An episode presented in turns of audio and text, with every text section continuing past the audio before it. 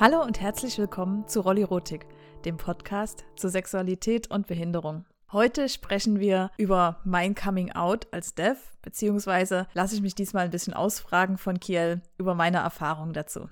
Apropos Kiel, hallo. Hi.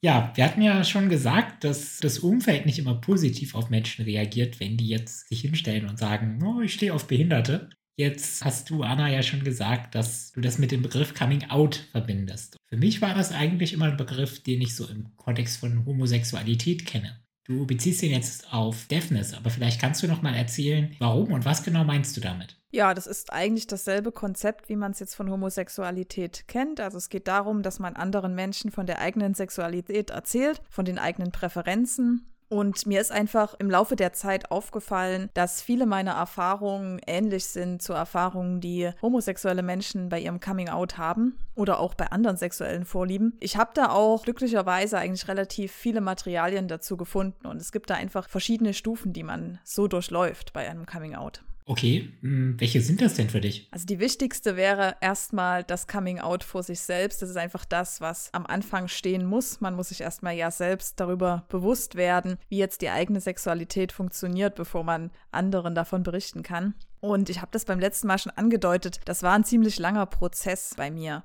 Und mir ist gar nicht so ganz klar, wann ich das eigentlich das erste Mal bemerkt habe, dass ich so eine besondere Verbindung zu Menschen mit Behinderung spüre, weil es, solange ich denken kann, immer schon diese Faszination gab. Also eine Faszination mit dem Andersartigen vielleicht oder mit Menschen, die irgendwie ungewöhnlich aussahen oder eben nicht so in die sie umgebenden anderen Menschen, Peer Groups, wie auch immer, gepasst haben. Und dazu kommt, dass ich eigentlich in meiner Kindheit und Jugend kaum nennenswerte Begegnungen oder Erfahrungen mit behinderten Menschen hatte. Klar, es gab so ein paar flüchtige Erfahrungen, wo man mal jemanden auf der Straße sieht. Gar nicht so sehr da, wo ich aufgewachsen bin. Vielleicht war man dann mal in einer größeren Stadt und hat da mal jemanden gesehen. Aber es war eigentlich nie irgendeine tiefere Erfahrung. Und trotzdem sind mir diese, oder zumindest einige dieser flüchtigen Begegnungen noch relativ klar in Erinnerung. Das zeigt ja schon, dass es da irgendeine besondere Sache gab, dass es wichtig genug war für mich, mir das zu merken merken über die ganzen Jahre, also aus der Kindheit. Das erste Mal näheren Kontakt mit jemandem mit Behinderung hatte ich dann in der späteren Jugend. Das war auch nur von kurzer Dauer, aber da war mir schon sehr, sehr klar, dass da in mir irgendwas passiert durch diesen Kontakt. Also einfach durch das Kennenlernen von anderen Jugendlichen, die eben eine Behinderung hatten. Ich habe damals auch noch keine Verbindung zu meiner Sexualität gezogen. Es gab einfach diese Anziehung und ich habe irgendwie gemerkt, ich habe da jetzt so ein überdurchschnittliches Interesse Interesse daran und ich schaue da gern hin. Ich gucke mir das gern an, wie die aussehen sozusagen. Aber dass das jetzt was Sexuelles ist, habe ich gar nicht verstanden. Vielleicht auch, weil ich einfach zu dem Zeitpunkt, obwohl ich da schon in der Pubertät war und so noch gar nicht richtig sexuelle Gefühle hatte, weil es ja kaum was um mich rum gab, was es in mir auslösen konnte.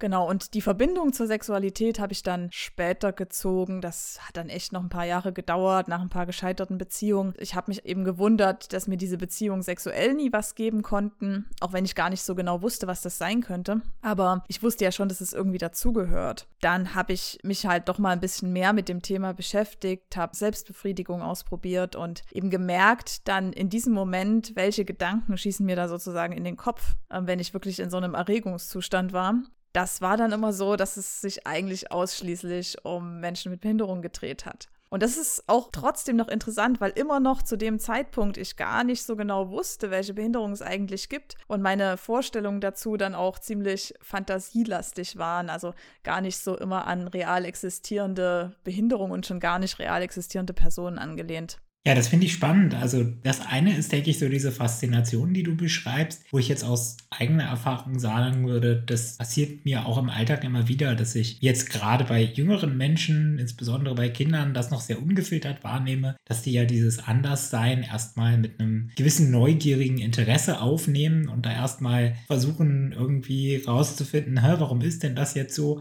Kinder stellen dann ja auch ganz gerne mal sehr ungefiltert Fragen. Von daher diese Faszination damit, die du jetzt beschreibst, scheint ja wirklich nochmal deutlich darüber hinaus zu gehen. Da wüsste ich jetzt gar nicht so genau, ob ich das mitbekommen würde, so aus meiner Perspektive. Und gleichzeitig erlebe ich auch immer wieder, dass es Menschen sehr schwer fällt, sich ein Leben mit einer Behinderung wirklich vorzustellen. Gerade wenn es jetzt um eine schwere Behinderung geht, dass ich dann teilweise auch wirklich mal von Leuten höre, oh, okay, ich habe da jetzt überhaupt keine Vorstellung davon, was das genau für dich bedeutet, selbst wenn die mich ein bisschen kennen. Könntest du vielleicht mal ein Beispiel machen, wenn du jetzt sagst, du hast dir quasi rein in der Fantasie eine Behinderung vorgestellt, wie das jetzt aussieht?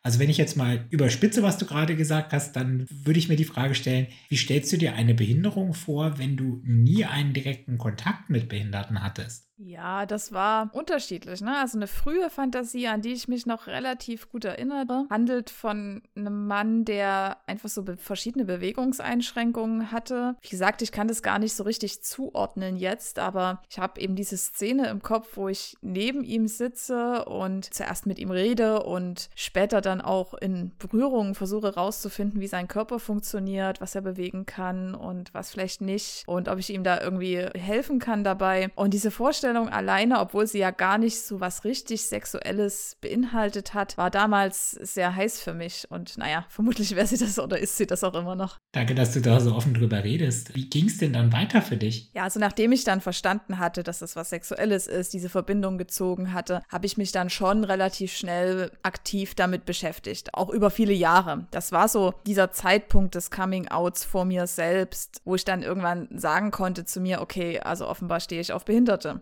Und im ersten Moment, wo ich das so an die Oberfläche geholt habe, weil gewusst habe ich es ja irgendwie schon länger, aber wo ich mir das wirklich bewusst gemacht habe, habe ich gar nicht so sehr die Konsequenzen davon überblickt. Eigentlich war ich erstmal ziemlich froh, das so rausgefunden zu haben und irgendwie auch verifizieren zu können. Ne? Also zu sehen, okay, wenn ich mich jetzt in entsprechende Situationen begebe, dann merke ich, dass diese Schlussfolgerung richtig war diese Konsequenzen merkt man dann relativ schnell, wenn man das Ganze so ins reale Leben holt. Ne? Also nach dem Coming Out vor mir selbst, als ich dann das erste Mal einen behinderten Mann als potenziellen Partner im echten Leben kennengelernt habe, das war schon überwältigend. Einfach zu wissen, dass es jetzt alles nicht mehr nur Theorie ist und dass das Leben mir jetzt wirklich hier, ja, so jemanden vor die Füße gespült hat, der bisher immer nur eine Person aus der Fantasie war. Ich meine, daraus ist dann nichts geworden, das ist im Rückblicken gesagt, wahrscheinlich auch besser so. Aber die starken Reaktionen, die ich dabei an mir beobachtet habe, haben halt keine Zweifel mehr offen gelassen, dass es schon die richtige Schlussfolgerung war. Ein zweiter Schritt, der dann so im Coming Out vor mir selbst noch eine große Rolle gespielt hat, war die Kontaktaufnahme zu anderen Devs. Und auch, und das ist fast noch wichtiger gewesen, zumindest so in der Anfangszeit für mich, die Kontaktaufnahme zu Männern mit Behinderungen. Online lief das da alles ab. Und das hat mir einfach sehr bei diesem Punkt der Selbstakzeptanz geholfen, die nach einem Coming Out oder während eines Coming Outs einfach so ansteht. An diesem Übergang zum Coming Out vor dir selbst hattest du da irgendwie mal Scham oder Schuldgefühle oder konntest du das einfach alles direkt für dich so akzeptieren? Ja, ist ein bisschen schwierig, weil ich habe irgendwie schon gewusst, dass das ein Thema ist, über das man jetzt nicht so offen sprechen sollte. Oder zumindest hatte ich immer den Eindruck, dass das was ist, was ich lieber für mich behalte. Da kann man jetzt natürlich sagen, Sexualität ist das vielleicht insgesamt, aber mir war irgendwie bewusst, dass gerade so diese Verbindung zu Behinderung da nochmal was Spezielles ist. Aber Schuldgefühle hatte ich eigentlich nicht, Scham auch nicht, aber trotzdem habe ich so ein bisschen gebraucht, um mich zu überwinden, das jetzt anderen zu erzählen. Das war aber jetzt nicht so sehr aus Scham, sondern eher aus Angst vor negativen Reaktionen, weil mir halt schon klar war, dass es sehr ungewöhnlich ist, dass die Leute vermutlich noch nie was davon gehört haben und einige vermutlich davon auch so ein bisschen abgeschreckt werden.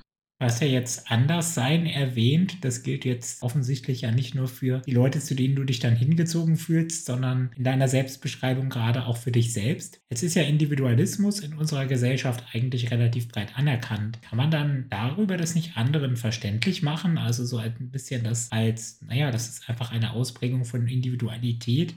Hast du das mal versucht? Waren überhaupt deine Versuche, wenn du versucht hast, diese Innensicht anderen transparent oder begreiflich zu machen? Ja, die Coming-out-Erfahrungen waren schon alle sehr unterschiedlich. Also manchmal habe ich sehr viel erzählt und manchmal eher wenig, nur so ein paar Sätze. Kommt auch immer sehr drauf an, ob der andere sich das Gegenüber sozusagen, ob er sich dann dafür interessiert oder nicht. Aber ich glaube, manchmal ist halt gerade, wenn es so um Menschen mit Behinderung geht, da hat man halt oft noch so diesen Fürsorgegedanken, der dann ein bisschen diesem Individualismus entgegensteht. Aber die ersten Male insgesamt, wo ich es Leuten erzählt habe, also das waren zuerst Freunde, das war total schwierig. Es hat irgendwie gefühlt sehr lange gedauert, bis ich es das erste Mal überhaupt über die Lippen bekommen habe. Und es war dann auch schon zu einem Zeitpunkt in meinem Leben, wo ich kurz davor stand, das wirklich ins reale Leben zu holen. Und damals zum Glück, also wirklich zum Glück, hatte ich ein paar Freunde, die damit sehr gut umgegangen sind und von denen ich auch vorher wusste, dass sie vielleicht auch so ein bisschen eine ungewöhnliche Sexualität haben. Und es hat mir das ein bisschen leichter gemacht, dann keine Angst vor ablehnenden Reaktionen zu haben.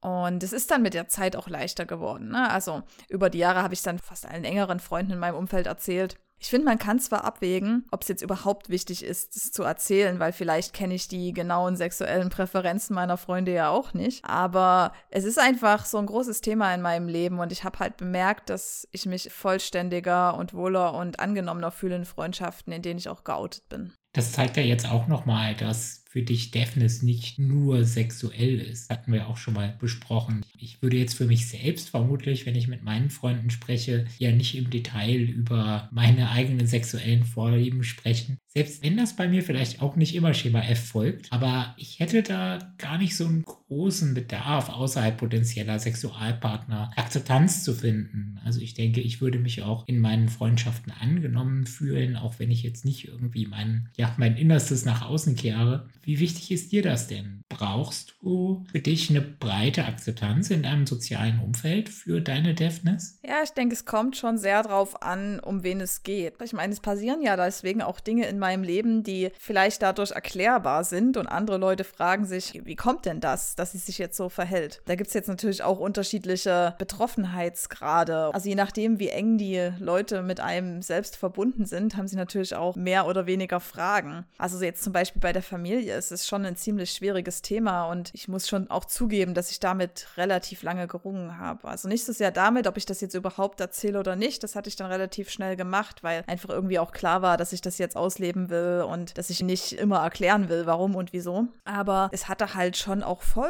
Das ist halt so ein Problem beim Coming Out. Ne? Sobald man einmal geoutet ist, kann man es jetzt nicht wieder rückgängig machen. Also man kann nicht sagen, oh, ich probiere mal, wie die Leute reagieren und falls es nicht so gut läuft, dann sage ich, ach nee, jetzt doch nicht. Also das funktioniert halt nicht so gut. Es ist dann, wenn es gesagt ist, ist es einmal gesagt und alle Beteiligten müssen dann irgendwie damit klarkommen. Vor allem, wenn halt Familienmitglieder damit vielleicht nicht gerechnet haben, vielleicht Eltern oder so, die erstmal diesen neuen Aspekt an ihrem Kind akzeptieren müssen. Einfach damit klarkommen müssen, dass diese Person, die sie glaubten, in- und auswendig zu kennen, gar nicht die ist, für die sie sie immer gehalten haben. Oder zumindest es Aspekte gibt, die ihnen unbekannt waren. Ich glaube, das ist nicht so leicht. Das muss erstmal verarbeitet werden. Und ich habe damals einen Ratgeber zum Thema Coming Out für homosexuelle Jugendliche gelesen, in dem erklärt war, welche Phasen die Familie dabei so durchlebt. Und es hat mir geholfen, die Situation besser einzuschätzen, auch wenn es trotzdem noch schwierig war. Und ich schon auch manchmal Zweifel hatte, ob das jetzt die richtige Entscheidung war. Aber trotzdem denke ich jetzt vom heutigen Standpunkt aus, dass es schon die richtige war, weil ich mich als Dev jetzt auch nicht verstecken will. Erst recht nicht vor Menschen, die mir eigentlich eigentlich nahestehen.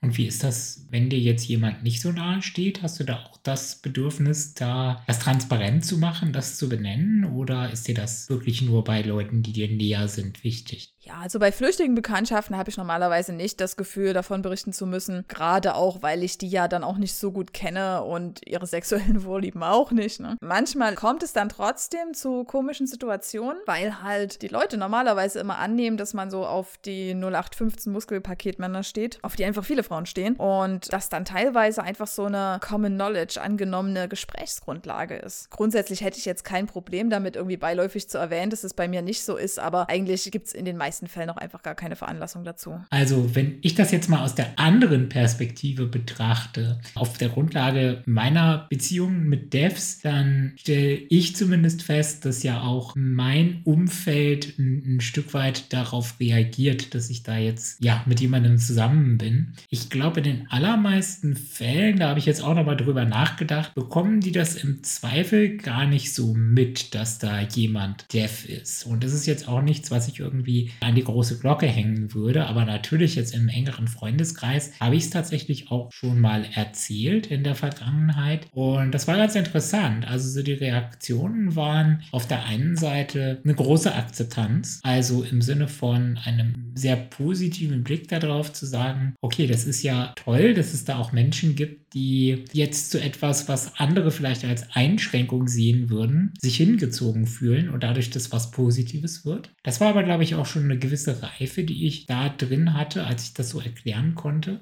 Teilweise gab es auch Reaktionen wie so ein gewisser Unglaube, dass also Leute das nicht so richtig einordnen konnten oder auch gesagt haben, das finde ich jetzt irgendwie seltsam, wo ich dann auch gedacht habe, gut, man muss das vielleicht nicht jedem erzählen. Und insbesondere bei meiner Familie würde ich jetzt selbst für mich, glaube ich, anders als du, Anna, entscheiden, die müssen das nicht wissen. Die müssten von mir auch nicht wissen, was jetzt genau für sexuelle Vorlieben meine Partnerin hat und meine eigenen auch nicht. Ich glaube, das würde ich für mich behalten und wahrscheinlich, zumindest aus meiner Sicht, müsste ich diese Dimension, da ist jetzt jemand wegen meiner Behinderung mit mir zusammen, gar nicht unbedingt, zumindest im Familienkreis erzählen. Gleiches gilt für mich für Bekannte und auch Kollegen, wo ich jetzt denken würde, naja, das ist jetzt vielleicht nichts, was die unbedingt notwendigerweise wissen müssen. Wir hatten ja schon mal drüber gesprochen, dass du mit Assistenz lebst. Und wenn die Assistenten viel mitbekommen aus deinem Leben, kann ich mir vorstellen, dass da das vielleicht auch mal zur Sprache kommt. Hast du da das Gefühl, dass du das irgendwie aktiv verstecken musst? Aktiv nicht, nein.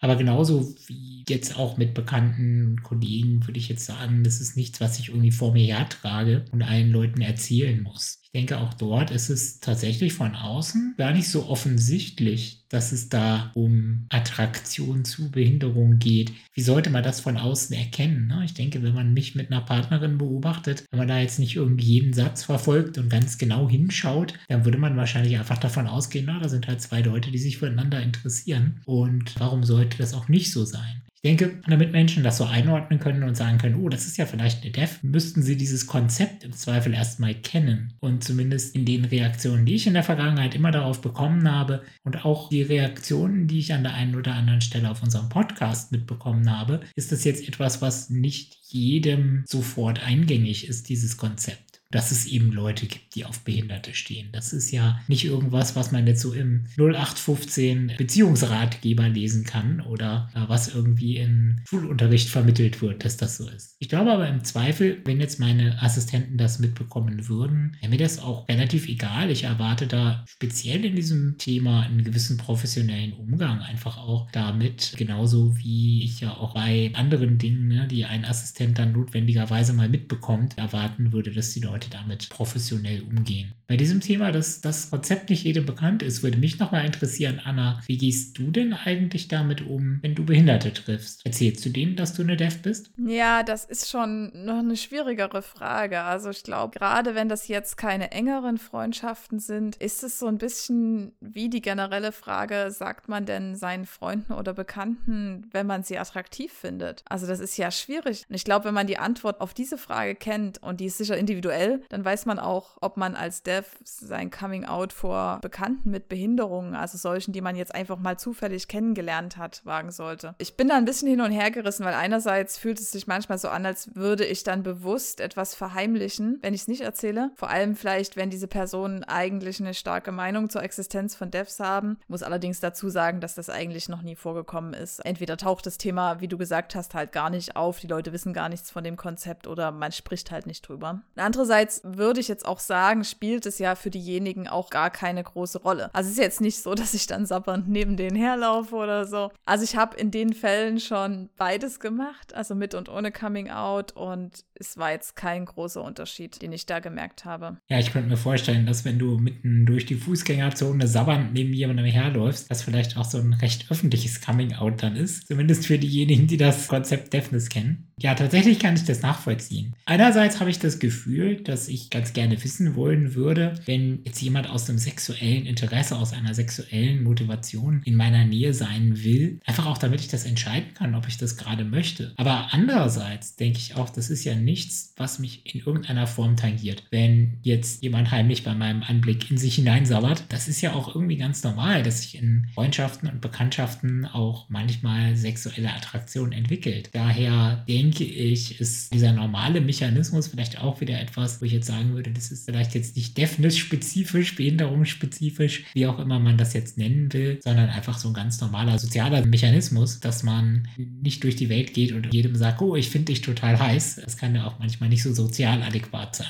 Was mich nochmal interessieren würde, wie ist es denn für dich, wenn du jetzt dir mit jemandem näher kommst und das über eine Freundschaft hinausgeht? Hast du einen Punkt in so einer Beziehung oder Beziehungsanbahnung, wo du für dich weißt, hier sage ich es jemandem auf jeden Fall? Also hier wäre ja nochmal zu unterscheiden zwischen ja potenziellen Partnern mit und ohne Behinderung. Ich habe ja früher auch Partner ohne Behinderung gehabt und denen habe ich es immer gesagt, zumindest ab dem Zeitpunkt, wo es mir selbst klar war. Das war erst relativ spät, beziehungsweise erst nach meinen ersten Beziehungen, das hatte ich ja schon gesagt. Von daher gab es auch vorher welche, denen ich das nicht sagen konnte, weil ich es einfach noch nicht so genau wusste. Ich hätte aber sonst auch das Gefühl, jetzt was Wichtiges zu verstecken und das hatte ich damals auch, deswegen habe ich es denen auch allen gesagt. Die hatten keine Probleme damit. Aber das Thema kam trotzdem schon immer mal wieder auf mit dem einen oder anderen, vor allem bezüglich der Sexualität, die dann irgendwie trotzdem schwierig war. Das hatte ich ja dann auch angekündigt, aber man weiß dann vielleicht auch nicht so genau, was man erwarten kann. Und die Partner mit Behinderung, die wussten es größtenteils schon vor dem eigentlichen Kennenlernen, weil das fast alles Online-Bekanntschaften waren. Wenn ich jetzt jemanden online treffe, dann bin ich einfach entweder sowieso, weil es schon jetzt offen dasteht oder weil ich es halt gleich sage, immer schon geoutet. Ich meine, man muss auch sagen, das trifft jetzt längst nicht auf alle Devs zu. Also es gibt auch genug, die das jetzt nicht so öffentlich machen. Aber für mich ist das eigentlich ein ganz guter Filter. Ne? Wenn man das in meinem Profil liest, zum Beispiel auf Dating-Plattformen, dann kann derjenige, der das liest, ja selbst entscheiden, ob jetzt das was für ihn ist oder nicht. Da ist es jetzt jemanden, den man im echten Leben kennenlernt, davon zu erzählen, das ist schon noch mal eine andere Hausnummer, würde ich sagen. Meinen ersten beiden Bekanntschaften aus dem echten Leben sozusagen habe ich es damals nicht erzählt, obwohl es bei beiden tatsächlich Flirten und mehr involviert war. Aber das war halt einfach noch so am Anfang und ich wusste nicht so genau, wie man damit umgeht. Und später hatte ich dann aber mehr Übung und da gab es auch mal die eine Situation, dass ich sogar einen Mann mit Behinderung, den ich nur vom Sehen kannte, also ich hatte den ein paar Mal gesehen, habe ich dann einfach mal angesprochen. Das war also auch so eine einmalige Situation, glaube ich. Wir haben dann Nummern getauscht und dann habe ich es auch direkt beim ersten Treffen erzählt, also beim ersten geplanten Treffen, als wir auf seine Behinderung zu sprechen gekommen sind. Und er war schon ziemlich geplättet, aber nachher auch positiv überrascht. Also so gesehen war es eigentlich eine gute Coming-out-Erfahrung, auch ohne die Online-Vorwarnung.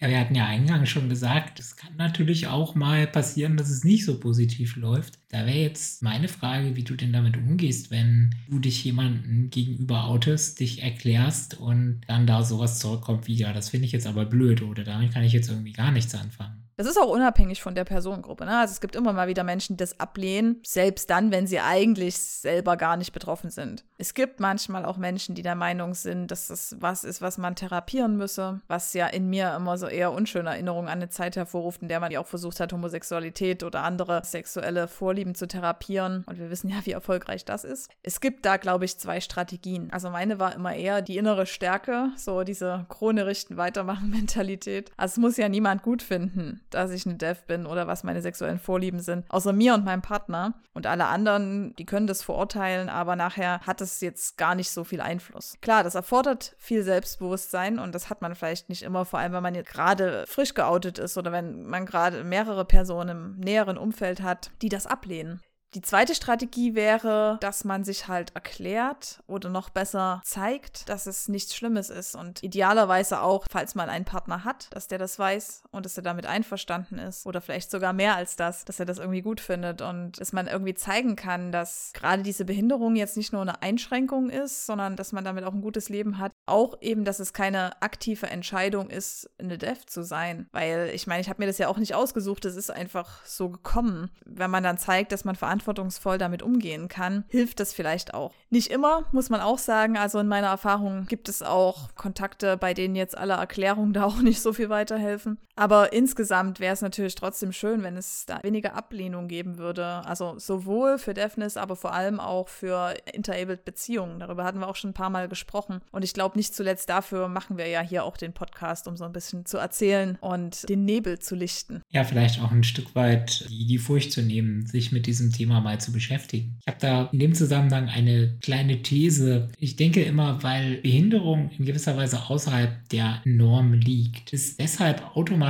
auch Deafness außerhalb der Norm. Es ist einfach etwas, was im Alltag vieler Menschen einfach nicht vorzukommen scheint. Gleichzeitig überwiegt so eine negative Sichtweise auf Behinderung im Alltag vieler Menschen gerade auch im Alltag von Behinderten selbst überwiegt eine negative Sichtweise auf Behinderung. Du hast jetzt gerade gesagt, man kann mit Behinderung auch ein tolles Leben führen. Und ich kenne gleichzeitig Leute, die das möglicherweise nicht sofort unterschreiben würden. Und ich denke, mit dieser negativen Sichtweise auf die eigene Behinderung fällt es dann auch ungleich schwerer anzunehmen, dass es da draußen jemanden gibt, der das vielleicht nicht alles negativ sieht und daran auch irgendwie positive Seiten sieht. Deshalb denke ich, dass es eine gewisse Selbstakzeptanz auch braucht für Menschen mit Behinderung, dass sie ihre eigene Behinderung als einen integralen Teil ihrer selbst ansehen. Geht vielleicht so ein bisschen in die Richtung dessen, was du beschrieben hast, dass du auch dich selbst akzeptieren musstest, so wie du bist. Und ich denke, dass es auch für viele Menschen mit Behinderung wichtig ist, dass sie das tun, um dann im nächsten Schritt überhaupt Deafness annehmen zu können als Konzept. Weil wenn ich mich selbst und meine Behinderung als etwas ausschließlich Negatives sehe, dann ist es eigentlich unmöglich, eine Perspektive einzunehmen, in der ich da etwas Positives drin finde ich denke, dass diesen Prozess, den auf einer individuellen Ebene jeder für sich durchlaufen muss, um das irgendwie annehmen zu können und als etwas wertschätzen zu können, was eben da ist, so muss dieser Prozess eigentlich auch das soziale Umfeld von den Leuten durchlaufen. Wenn ich jetzt umgeben bin von Menschen, die meine Behinderung als ausschließlich ein Defizit wahrnehmen, dann wird es schwer sein, mit diesem Umfeld darüber zu reden, dass ich jetzt hier eine Partnerin habe, die sich jetzt als Dev geoutet hat. Vielleicht spielt da auch noch der Aspekt dieses Schutzbedürfnisses eine Rolle. Also, dass Menschen manchmal den Eindruck haben, dass Menschen mit Behinderung geschützt werden müssen vor den Gefahren dieser Welt und Sexualität gehört da auch noch mit dazu. Und deswegen kann es jetzt natürlich keine Leute geben, die genau das attraktiv finden und die armen Behinderten werden doch dann ausgenutzt. Also solche Gedanken sind mir da durchaus mal begegnet. Ja, das wäre für mich aber auch was, was ich sehr kritisch sehen würde, denn dahinter steckt ja so eine gewisse Infantilisierung von Menschen mit Behinderung. Man spricht ihnen damit ja quasi die Fähigkeit ab, für sich selbst Entscheidungen zu treffen und zu rationalen Einsichten zu kommen. Jetzt ist das vielleicht nochmal eine Frage, ob man da eine körperliche oder eine geistige Behinderung hat. Da kann das vielleicht auch nochmal unterschiedliche Perspektiven darauf geben. Aber ich denke, gerade wenn wir über Menschen sprechen, die eben in der Lage sind, eigenverantwortlich Entscheidungen für sich selbst im vollen Umfang zu treffen, die Konsequenzen zu überblicken, dann ist es aus meiner Sicht sehr, sehr kritisch, die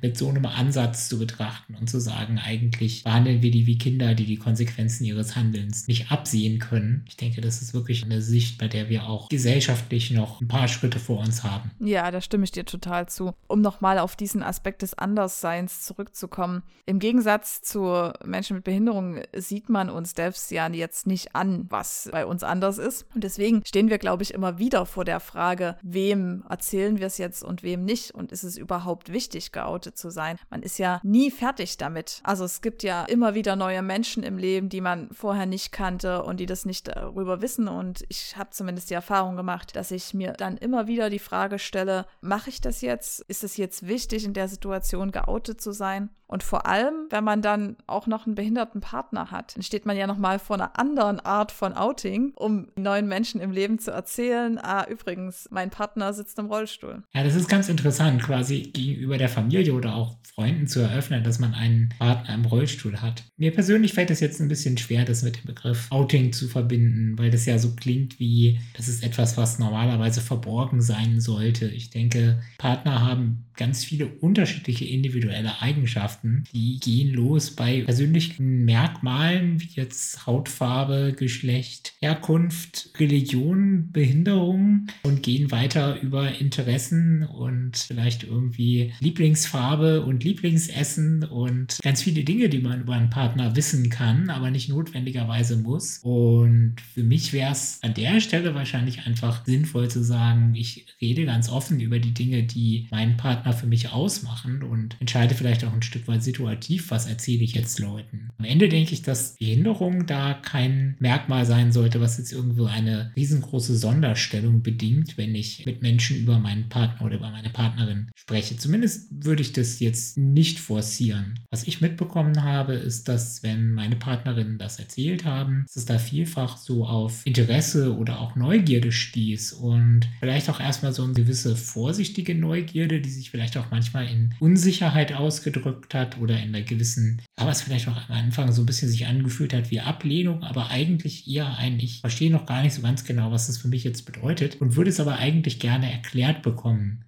in so eine Richtung ging es eben immer. Deshalb denke ich, dass es, wenn man darüber spricht, gut ist, einfach davon auszugehen, dass die anderen Leute das im Zweifel einfach ein bisschen erklärt bekommen möchten und das als Konzept in ihrem Leben irgendwie verstehen müssen. Was heißt denn das jetzt? Gerade wenn sie, und hast du ja auch von dir selber am Anfang gesagt, noch nicht so viel in der Vergangenheit mit Menschen mit Behinderung zu tun hatten, dann ist es halt erstmal ungewöhnlich. Auf der anderen Seite denke ich, ist es auch total ungewöhnlich, wenn vielleicht jetzt jemand in einer Familie, die bisher noch nie aus der näheren Umgebung ihrer Kleinstadt rausgekommen ist, vorbeizukommen und zu sagen, ich habe jetzt einen Partner aus Australien Medien. Das ist vielleicht auch in einer ähnlichen Weise etwas, was einfach mal ganz neu ist für dieses Umfeld und wo das Umfeld dann auch einfach ein bisschen Unterstützung dabei braucht, es einzuordnen, das zu verstehen und zu überlegen, was heißt denn das jetzt für mich? Und ganz unabhängig von der Reaktion kann ich jetzt, um das vielleicht nochmal zusammenzufassen, schon sagen, dass ich in meiner Erfahrung ein tolles Gefühl ist, geoutet zu sein. Und es ist einfach befreiend und es tut halt gut, man selbst zu sein. Und ich denke, das sollte sich jeder erlauben dürfen.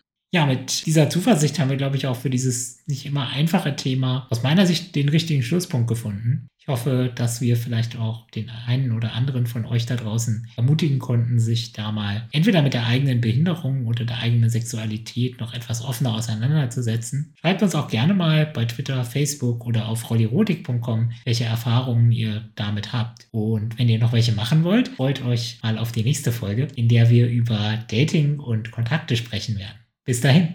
Darauf freue ich mich schon. Bis dann. Tschüss.